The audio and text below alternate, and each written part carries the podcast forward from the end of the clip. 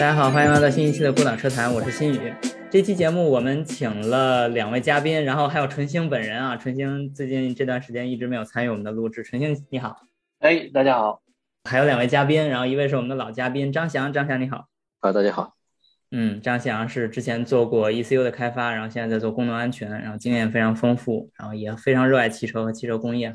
然后另一位是一个新嘉宾，是我的老朋友杨思博，思博你好。大家好，听众朋友们好。思博是一个非常有趣的人哈，就是他除了喜欢汽车以外哈，他还有非常独到的见解，关于政治、历史和经济学，所以这个身份是非常特殊的。然后他目前在做这个地产金融方面的工作，然后之前是我的大学和研究生阶段的同学，在普渡大学读机械工程，所以其实他无论说从专业知识还是个人的热情，其实对汽车其实一直都。很了解，然后虽然没有做工程师的工作，但是对我们这摊事儿也不是很陌生。但是这期节目本身，我们并不是聊汽车工程。这期节目比较特殊，就是曾经在海外汽车工程师交流群中，张翔提出了一个很有见地的观点。这个群经常杂七杂八都聊，然后大家那天聊到关于资本的一些见解，然后这时候他说了一句话，叫“资本投资的本质”。不是带动技术发展，而是寻租。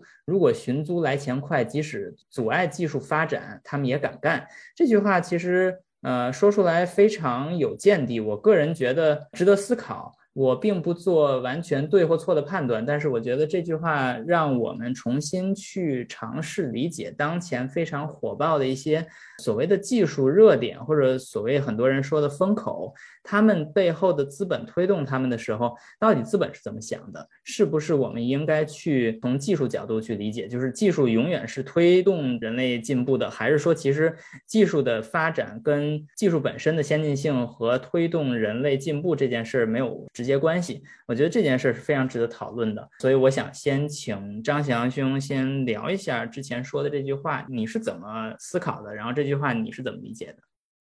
哦，从我的角度来看的话，我们来单纯来说资本的话，我们通常要说用各种属性来定义这个资本，说资本到底是什么？有人说它是坏的，有人说它是好，但我觉得从我的角度，资本不坏不好，由于资本。就是一个从汽车工程师的角度来看，或者从从其他的这个系统工程的角度来看，你只是来给它定义一个功能好，而资本的功能其实它就是为了去增值啊，去为了实现它的这个利益最大化。但是还有一个更重要的一个事情的话，资本比较厌恶风险，它并不是喜欢风险的一个东西，它寻求的是它的自身的安全，它的自身的增值。而对于说它这个风险的这个考量呢，它其实是要求很高的。这是我对它的一个说明。嗯。OK，嗯，然后我看到的，在我的这个从业经历的话，这资本也是这么来做的。就好比说，我们在这个作为一个汽车类的的一级供应商或者二级供应商也好，说我们要做一个一个控制器的研发，我们要做一个销售，毕竟它是一个将来要在市场上出现的产品，对吧？嗯，那我们通常来看它的这个 EBIT，那这个项目能不能做，需要挣多少钱？那很多厂商都是有自己的设定的一个规范，毕竟。资本的使用是有成本，而技术自己本身是无限的。你可以说我用一个无限的这个资本来追求一个我想要达到技术上的极致，那这样的话有两个方向的问题：第一，这个技术能不能达到？你投进去的钱是不是就已经打了水漂？第二件事情是说这个东西即使达到了，它要花多少成本？资本能有多大的增益？如果有其他的比较更好的一个这个回报率的话，他凭什么要去投资你这个东西？嗯，投资你这份技术，所以这是我对这个尤其资本在汽车这个行业哈，呃，我的一个一个看法。现在所有的能看到的资本投入到的这个汽车这个行业，不管是你现在说到的所有的造车新势力也好，不管说呃新势力们特别关注的所谓的这个自动驾驶的技术也好，嗯，其实。就其而言的话，就是说，首先它并不是追求一个这个所谓的这个呃新技术或者新技术的完善，或者说我的目的就是为了提升这个技术，其实不是的。对于资本来说，其实它是有自己的使命，它就是为了说能够更安全的、更多的，能够能够让它自己来来增值吧。这是我的一个基本看法。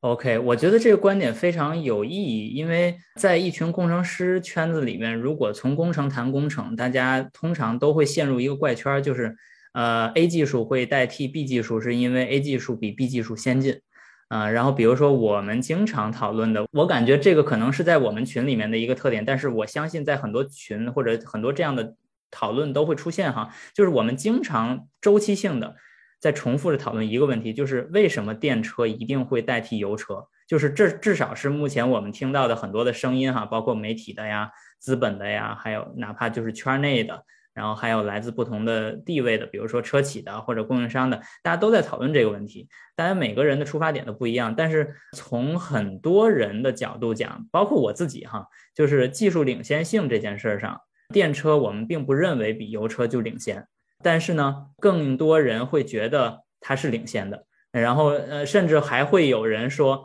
呃，电车其实是自动驾驶的唯一途径，就是说，如果你想发明一个自动驾驶的车，它必须得是。纯电驱动的，然后还给出了各种各样的理由。就这件事儿，我觉得本身在这句话面前哈，就一文不值。因为当你再去讨论电车一定比油车先进的时候，你已经带上了一个思维的枷锁，就是你一定认为先进的会代替落后的。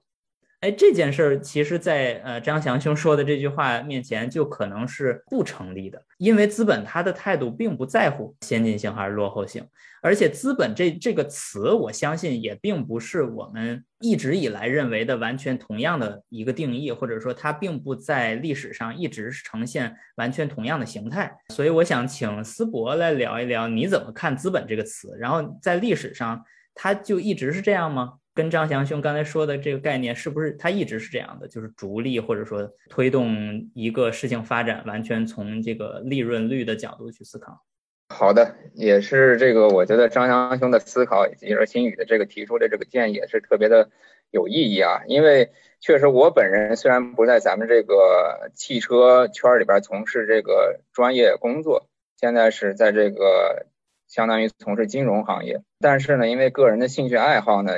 所以说一直以来对咱们汽车行业也是比较关注的。但是就是讨论到今天这个话题哈，就是资本跟技术的关系，就是我觉得其实讨要讨论这个问题，如果要真正深刻的领悟真相，或者所谓的我们认为的真相，可能就得更高在更高维度去说这件事儿，就好像我们讨论点线面，得在三维空间去谈论二维的事儿，你在二维。因是谈论不清楚，就没有这种基本基本的条件，所以说我觉得这个资本跟技术其实恰恰是，就是从社会角度来讲的话，是人性在社会中的投影。资本跟技术它是人性的一体两面，就怎么理解呢？可能 在这个也也有金融背景的人，或者说社会学背景人之前面前呢，可能站不住脚，但毕竟是我自己的一个一个观点哈。我认为是什么呢？资本天生确实是逐利的。啊，然后呢，它是人性中感性与贪婪在社会中的投影。那么技术天生是颠覆的，它是人性中的理性与天才在社会中的投影。所以说，无论如何，资本跟技术本质上其实都是人性的一种在群体中的表现，是一种现象。嗯，所以说它本质上其实就是很中性，就是我们去单独抽离我们所谓资本是恶呀、善呀、技术是好呀、坏呀、先进与否不谈。它本质上其实都是一个，就是因为人类社会这个人类社会的发生繁衍，然后客观产生的这个社会现象。嗯，那么二者呢，一定会是越来越紧密的结合的。这个一会儿我再说啊，什么叫紧密结合？然后它之所以紧密结合，无非是更加高效的维持我们人类这个物种自身的繁衍生息。因为从这个哲学角度来讲啊，就是说西方的这个所谓这些希腊呀，就是。那些这个沿地中海的这个哲学，他们一直诞生之初，一直就是说在处理主观跟客观之间的问题，就是人跟这个自然界的问题。但是咱们东方的哲学呢，往往是从诞生之初一直到现在，往往一直是在讨论人与人的关系，就是主观跟主观的问题。嗯。然后还有一个哲学，对，还有个哲学什么呢？就是印度哲学。印度哲学在讨论什么是主观，什么是客观的问题。也就是说，我为什么人认为我就是主观？而自然界就是客观，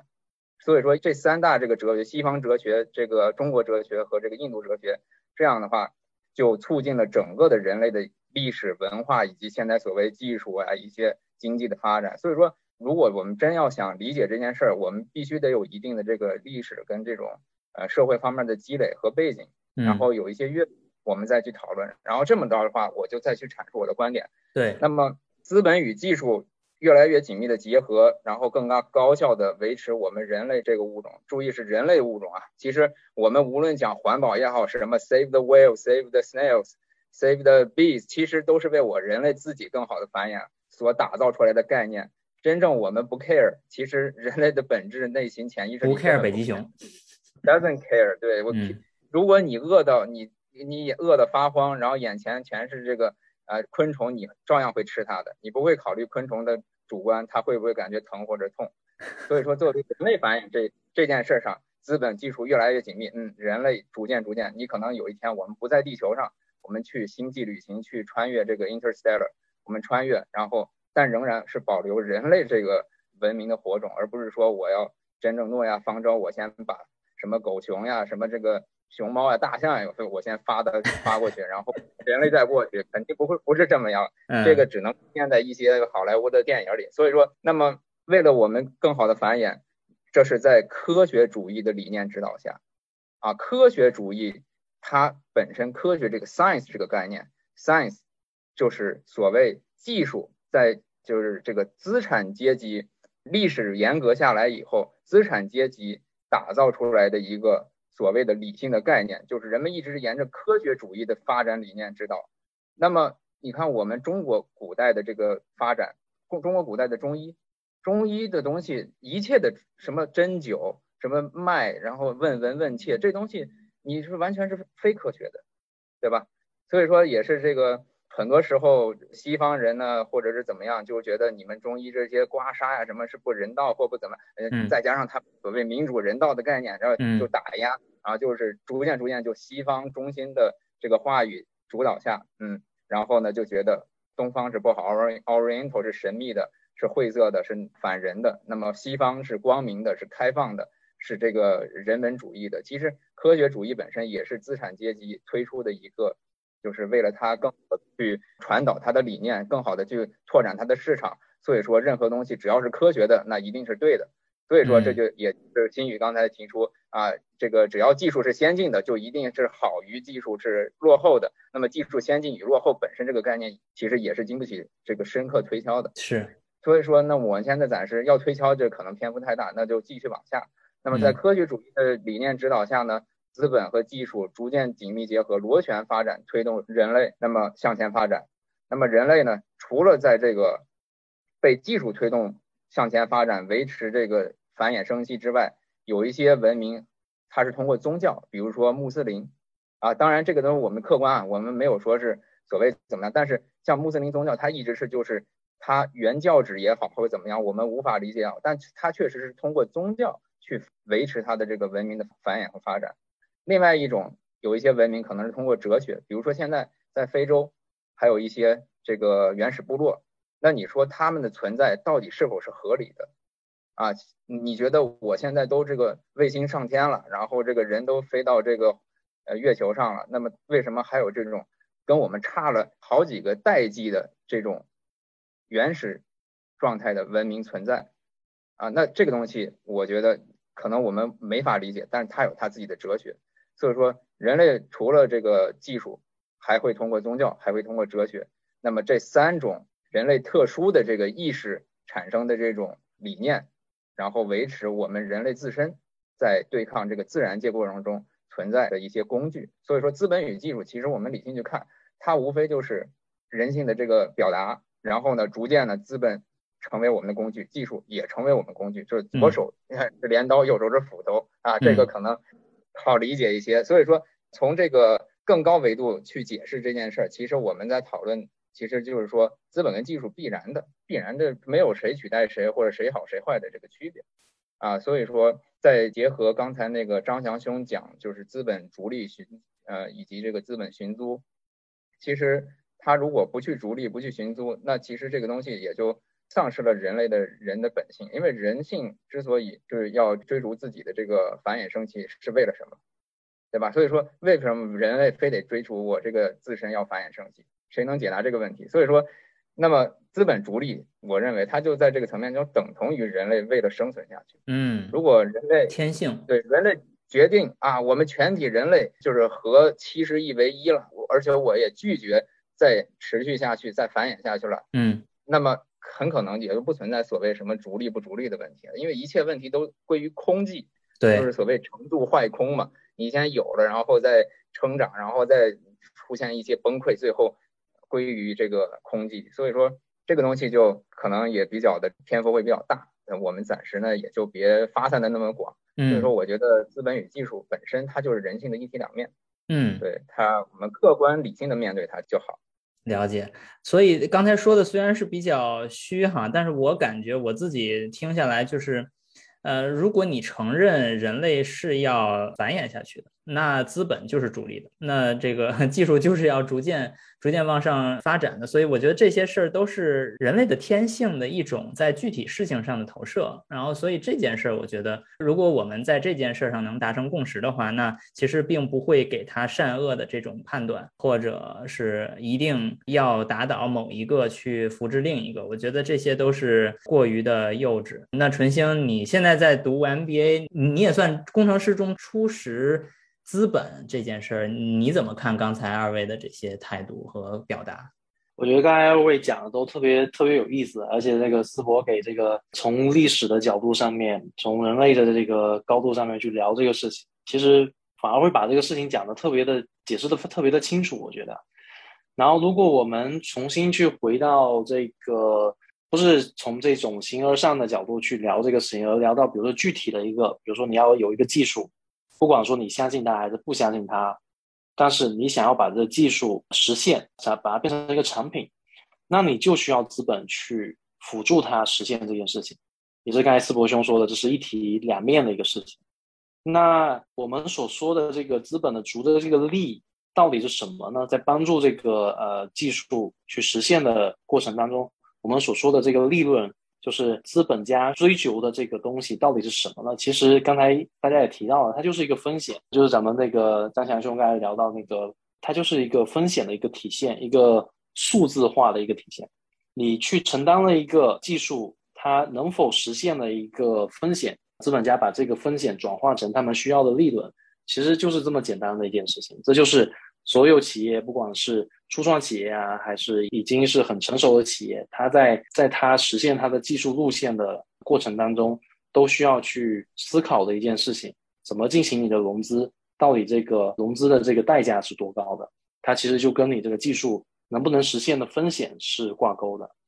OK，张翔，我觉得这两位都说到了，其实已经从一个更高的层次来看这个问题了。就像跟那个思博和陈鑫说的。技术和资本肯定是不可分的，对吧？嗯，而且相应的，为了让这个技术的实现的话，你不得不有资本介入，因为资本介入对于这种技术的这个呃提升也好，包括它实现也好，都是有益的，这是肯定的。但是这个的话，并不是我们要讨论的议题，而我们讨论的一个问题在于说，资本在于它这个这个有其他选择的情况下，它是否依旧会支持这个技术的提升？嗯。这个是我们需要关注的一个点，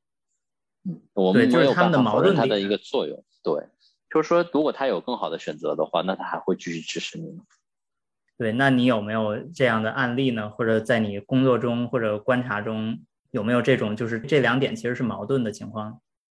嗯，有的。这这个这个的话，其实你作为一个 Tier One 的一个供应商而言的话，你的这个工作经历中，包括你的对于这个成本的核算中，就很有这个韵味了。嗯，我们来举一个例子吧，就是说某车厂吧，咱就说某车厂啊，它在我们这个做这个控制器这个领域的话，它在极端的这个温度条件下的话，它可能会造成说。不会百分之百的这个功能都会好用，好理解吧？嗯，就是说我只能说大概率说它，好比说百分之九十九好用。那么我们通常在做这个安全性的话，我尤其像我现在做功能安全的话，就会碰到这样的一个情况。我们在这个在计算这个整体的这个安全性的话，我们除了有一个这个我们说这个单一错误啊和潜在风险错误以外的话，我们有一个很重要的一个指标，叫做 PHFM。换句话说，指的是你硬件可能发生的概率。也就是说，之前我们来算说单一错误也好，latent 的这个潜在风险的话，我们都说的是一个覆盖率的概念，就是说我的设计出现了问题，我有多大的可能性会被检测到。但是有了这个 PHFM 这个这个所谓的这个整体的硬件时效率的话，就会对应一个数值。这个数值是什么？这个数值的话，通常我们要 fit 值，就是说每百万分之一的机会会有多少，对吧？那么在这个情况下的话，你看我们这个 ISO 的这个标准，二六二六二的标准，说 ACLD 啊、ACLC 啊、呃 ACLB 啊这几个都有对应的这个所谓的 fit 值，不管是十 fit 也好和一百个 fit 也好，这个什么概念？就是说，这车的话，比如说针对于一个非常高风险的非典，他说针对于一个安全目标的话，他说哦，这个安全目标我的可能的这个硬件失效率，包包含你所有的设计，你的 diagnose 也好，验证我也好，就是说，即使我做到极致，我依旧会说，比如说十 feet，那我就相当于是每一百万辆车里面，我有十辆车可能会出现这种情况，甚至说就可能会带来人员的损伤和风险。那么如果是说这个东西还有没有可能再提升？有啊，有可能啊。我标准为什么设到十？是因为这是我们举一个企业从金融的角度来说的话，如果出现这种群体诉讼而言的话，我能够承受的一个这个金融的损失而已。嗯，但它能不能做到更好呢？可以啊，那你可以像这个航天工业中和航空工业中的这些东西，我不管它坏不坏，我就根据我的这个 service 的这个这个这个这个保养时间，我就给它换了，那肯定能更好。那这样的情况下来的话说。那那现在问题来了，如果即使是同样的资本，面对同样的这个汽车工业，他为什么就不这么做呢？为什么面对航空工业，他愿意花成本去这么做呢？嗯，其实还是由于他承担的风险的能力不一样，他从中和获益不一样。对，对，这这是我想说的一个事情，就是说，嗯，呃，资本对于这个技术的最终的这个实现哈也好，对它的安全性也好，取决于它所能承载的风险，取决于它最终的获利。这个是一个我在做一个功能安全的工程师来说，我最直观的一个体会吧。嗯，我觉得你说的这个其实几乎发生在我们身边周围，每个人都能观察到。就比如说召回这件事，还有汽车保养这件事。就是比如说，在英国，它这个汽车保养，它是呃跟这个年检基本上是重合的，就是周期是非常接近的。那在买一辆车的时候，政府设立这个年检机制，它并不是要求你所有的人都都一定要去做所有的零件的更新，这也是太贵了。然后这也并不符合可能这个资本也好，这个从这个政府角度也好，他们的意愿。但是在这个过程中，你就会发现，它有的时候有些功能它就会测到一个程度，就比如说刹车，它不会去测所有的车的百公里制动的制动距离，然后它就会要求一个基本的一一个要求。然后，但是这时候并不是说那些紧急制动不重要了，只不过他们不认为这件事儿还能够产生足够的收益，以至于让车企和政府在这个过程中得到他们相应需要得到的利润。我觉得这件事就非常值得玩味。就是如果你认为安全永远是第一的话，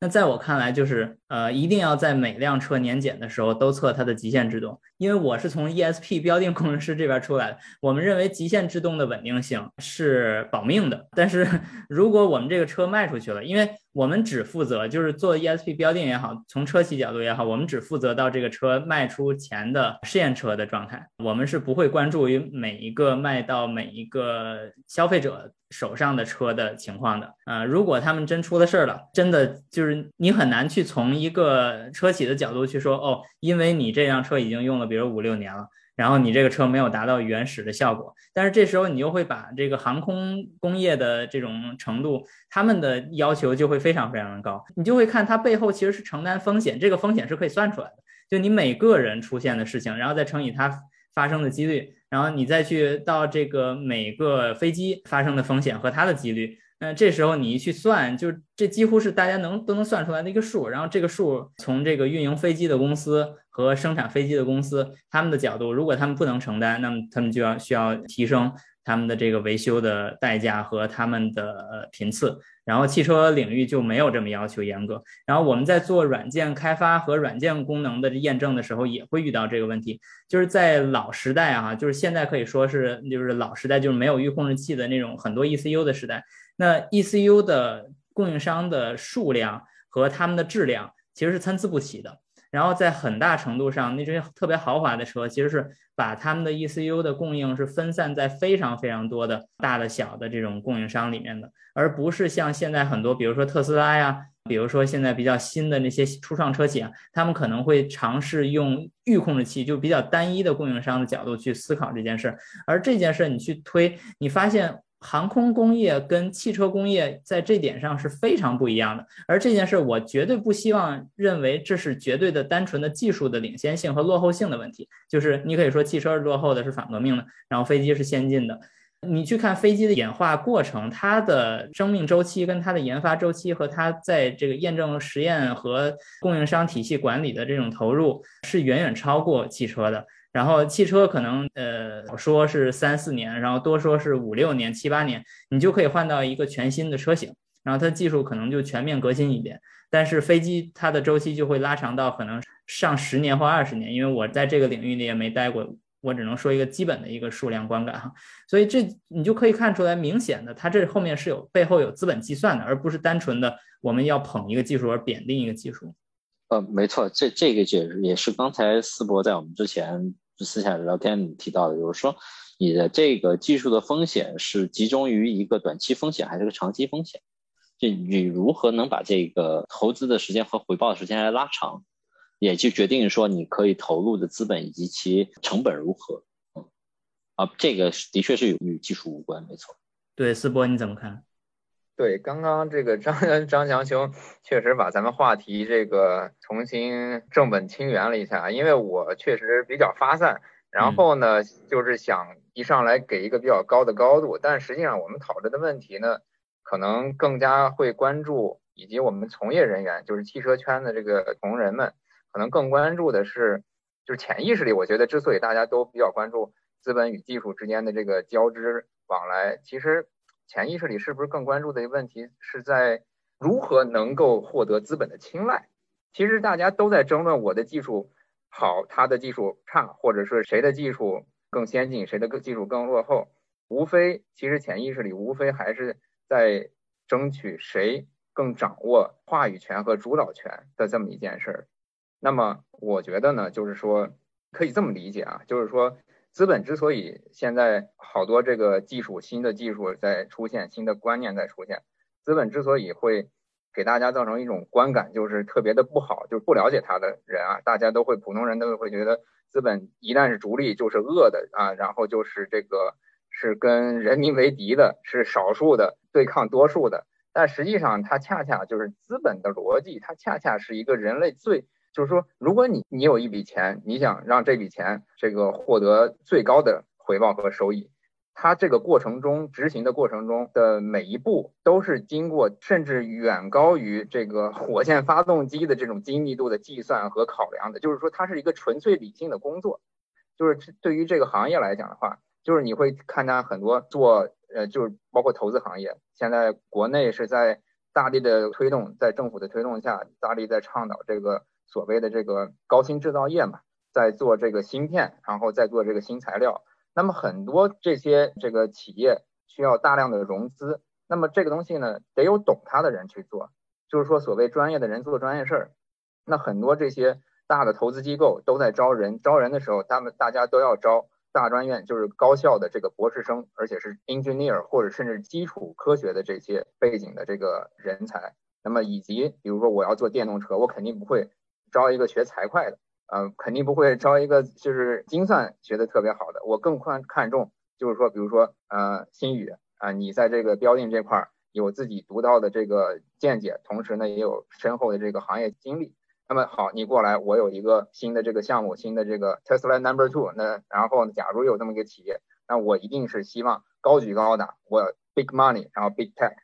所以说我一定是行业最顶尖的人才，那这个人才肯定不是金融人才，更多的是技术人才。嗯，那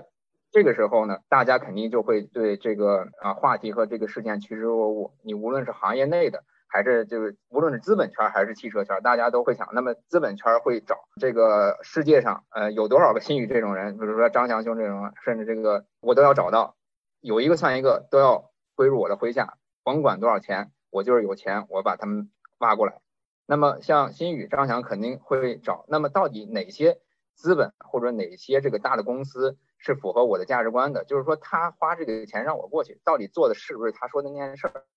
就互相之间呢就有就会产生一些交流和沟通和磨合。那么一旦这个比如说做汽车投资、这个新能源投资，这个机构一旦要决定走这个赛道，要把钱放到这里，他必须得找像新宇这类的人。如果他找其他，他搞这个火电的，去搞这个生物的医药，那肯定是不匹配嘛，不匹配这事儿肯定是干不成。虽然某某人的背景曾经在生物医药啊干得很好，然后也有这个投资经验，但是说让他现在突然切换，然后让他做这个电池的研究，那肯定是做的不如一直在行业内没有金融背景，但是有很深的行业背景的人做得好。那么所以说这个过程中呢，就会产生这个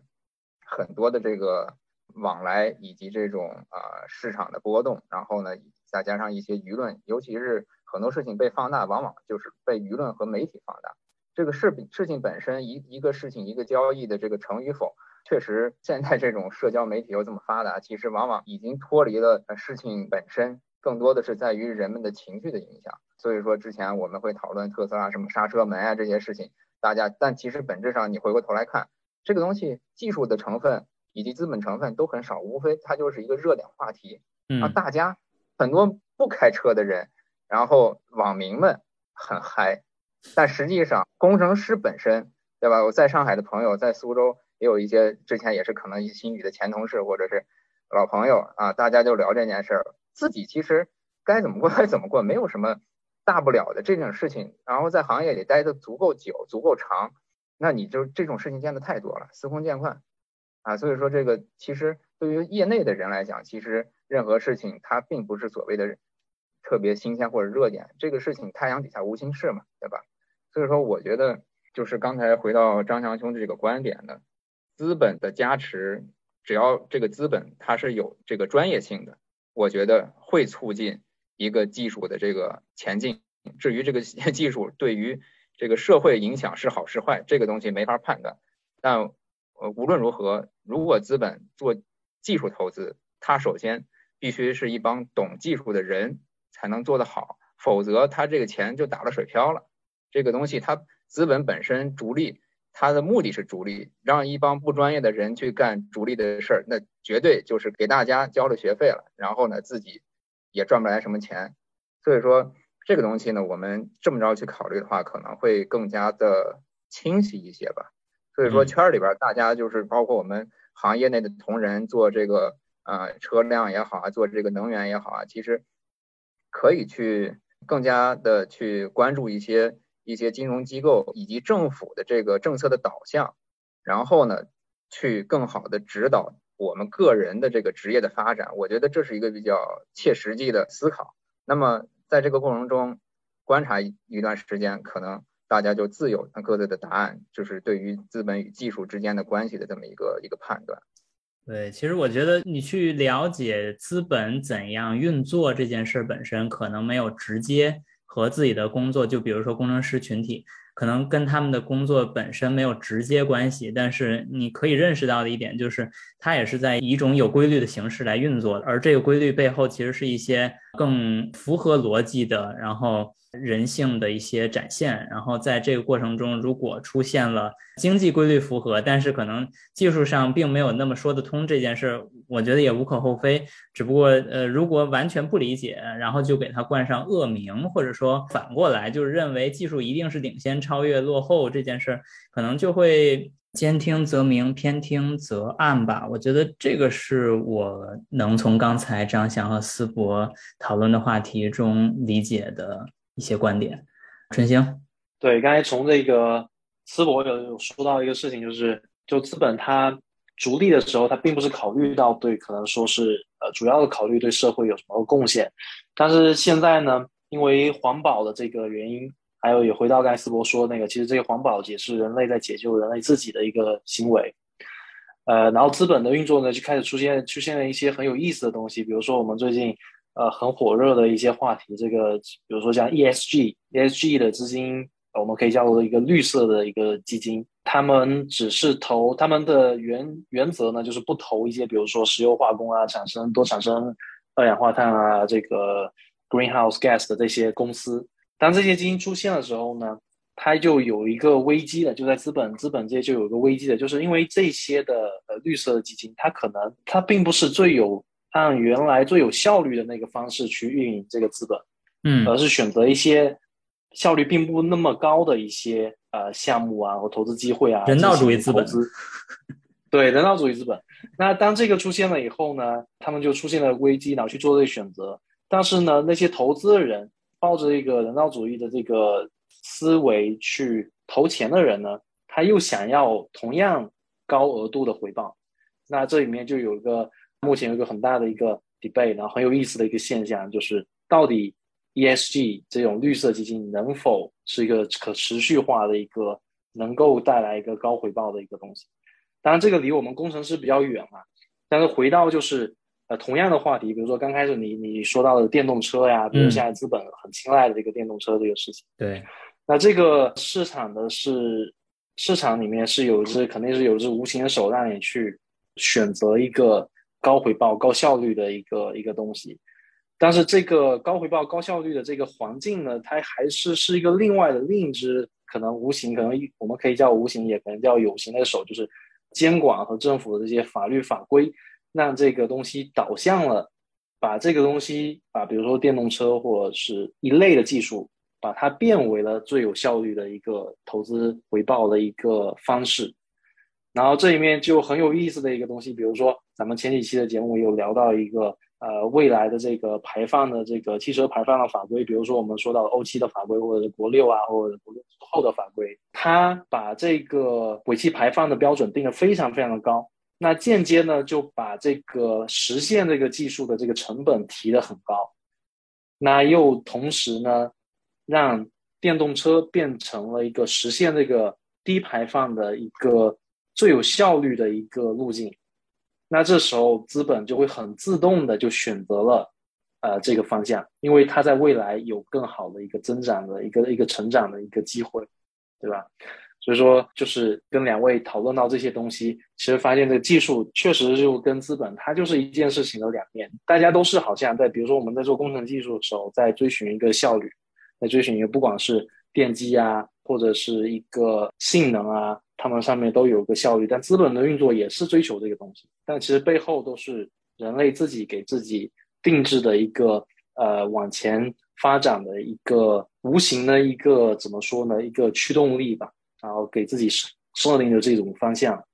嗯，我觉得讨论到这儿，基本上这期节目的目的基本达到了，就是我们能够充分认识到。其实双方都是有自己来源，而且也有道理的，就是有道理可讲的，而且也都是人性的体现，所以完全没有意义去争论一定要用先进技术代替落后技术，然后资本一定是坏的，或者我们一定要抛开资本去谈。我觉得这些都是一些片面的理解。然后如果能够让啊一方去理解另一方的初衷。至少我们能够认清规律，然后从投资的角度也能够确定今后的方向是怎样的。嗯，我觉得这些都是非常有意义的讨论哈。我希望能够在这儿结束我们的节目，然后在这个位置上，我想留给张翔和思博二位个总结性的发言吧。二位还有什么需要补充的，可以先说。淄博，好的。所以说今天大家讨论的都特别有坦诚啊，也特别有收获，我觉得。所以说。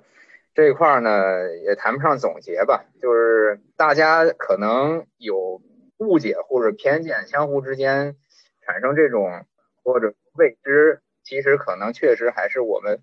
嗯涉猎的或者说了解的还是不足够多，所以说还没做到信息的对称啊。无论是在咱们产业界也好，还是在投资也好，其实你可以这么看，呃，所有人其实都在做投资。你未必非得狭义的理解为只是做金钱的投资，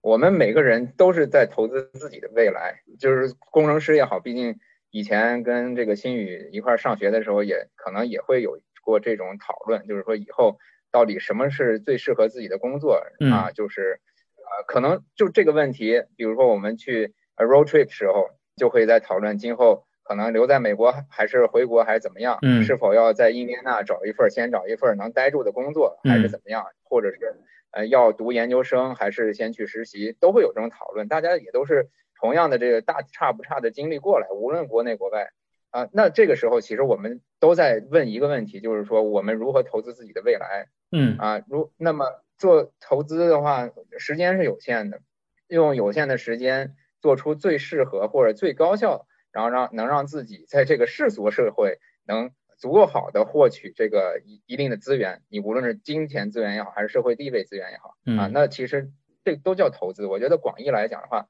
我们首先把自己这个观念放开，啊，所有人都是投资者，然后所有人也都是被投资者，以及我们 甚至成立家庭也是一种投资。你相当于从财务角度来讲是。娶一个老婆或者嫁一个人，那就是两个表并一个表，两个公司合并成一个公司啊，那就是 merge and buy out 啊，那相当于就是并表了嘛。然后那你们两个人同样面临着同样的风险，可能就乘以这个倍数的增长，但是收益呢，那可能就是更是指数的增长。所以说看待这个问题，我觉得往往我们就是呃一定要跳出自己这个固有的这个行业和圈子，然后呢多去